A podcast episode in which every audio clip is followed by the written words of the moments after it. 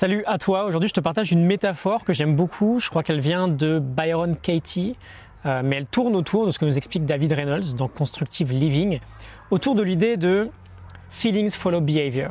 Autrement dit, les émotions viennent après l'action.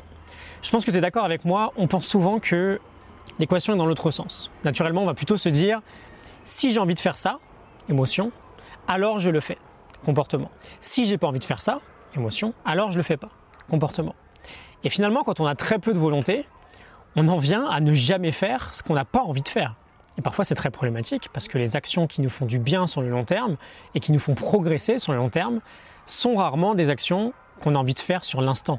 Je pense à faire du sport, manger sainement, travailler sur un projet en particulier, etc. etc. Et c'est d'autant plus vrai quand on est dans une période de déprime, quand on est dans une période un peu compliquée dans notre vie. Et c'est là que j'aime bien la métaphore. On a un tas de vaisselle absolument incroyable à faire pour remonter la pente. Mais ça paraît tellement difficile qu'on ne le fait pas. Et on reste bloqué au sous-sol du coup. Le message que je te partage aujourd'hui, c'est qu'on veut devenir le type de personne qui passe à l'action, que l'on ait envie ou non. Il faut sortir les émotions de l'équation en fait. Et il faut commencer par l'action.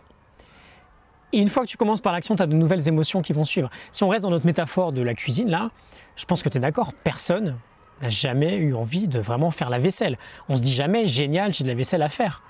Et pourtant, une fois qu'on s'est forcé à la faire, on est tous super contents de l'avoir fait. Et c'est la même chose pour une séance de sport, c'est la même chose pour un repas très sain ou pour une petite avancée sur un projet. Ça fonctionne tout aussi bien dans l'autre sens. Les émotions peuvent aussi venir après le comportement et n'ont pas nécessairement besoin de jouer un rôle avant de passer à l'action. Donc demande-toi aujourd'hui, si tu es dans une mauvaise passe actuellement, qu'est-ce que tu dois faire en priorité? Qu'est-ce qui doit être fait en priorité dans ma vie?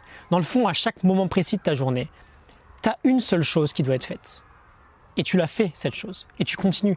Et si c'est simplement l'idée de sortir de son lit le matin, t'attends pas d'avoir envie. Tu commences par sortir de ton lit et tu vois ensuite ce qui se passe. Si tu penses que ça te ferait du bien d'aller courir un peu ou d'aller marcher, t'attends pas d'avoir envie d'aller courir ou d'aller marcher. Tu mets tes vêtements de sport, tu mets tes chaussures et tu vas sans réfléchir. Et tu vois après coup comment tu te sens. Et tu construis un momentum positif autour de ces petites actions et ça deviendra naturel ensuite pour toi de le faire. Si on n'est pas bien, on veut reconstruire une spirale qui va nous redonner de la confiance. Et l'action, c'est vraiment le meilleur moyen pour ça. Un petit exemple tout simple, j'étais pas très bien ce matin au réveil, je sais pas trop pourquoi, ça arrive, hein, c'est normal, c'est pas très grave, mais j'avais aucune envie de me mettre devant la caméra là. Sauf que je sais ce que je dois faire, et je le fais, c'est tout. Et là j'arrive à la fin de l'épisode, et très honnêtement, je suis super content de l'avoir fait, ça y est, je me sens super bien. Donc qu'est-ce que tu as besoin de faire? Quelle est ta propre vaisselle aujourd'hui? Et une fois que tu le sais, tu le fais. T'attends pas d'avoir envie. Les chances que tu aies envie de le faire quand tu as le moral à zéro, bah, elles sont aussi proches de zéro. Donc c'est pas une stratégie viable de compter sur sa motivation. C'est pas une stratégie qui va aller dans ton sens. Ok? Trois petites choses avant de te laisser. Je te mets en description la morning note du livre de David Reynolds, Constructive Living. Je te laisse aussi un lien vers l'épisode d'avant-hier où je te parlais de 10 idées pour sortir de ces phases compliquées, où tu as le moral dans le fond de tes chaussettes. Euh, va voir ça, je suis convaincu que ça peut t'aider si tu es concerné.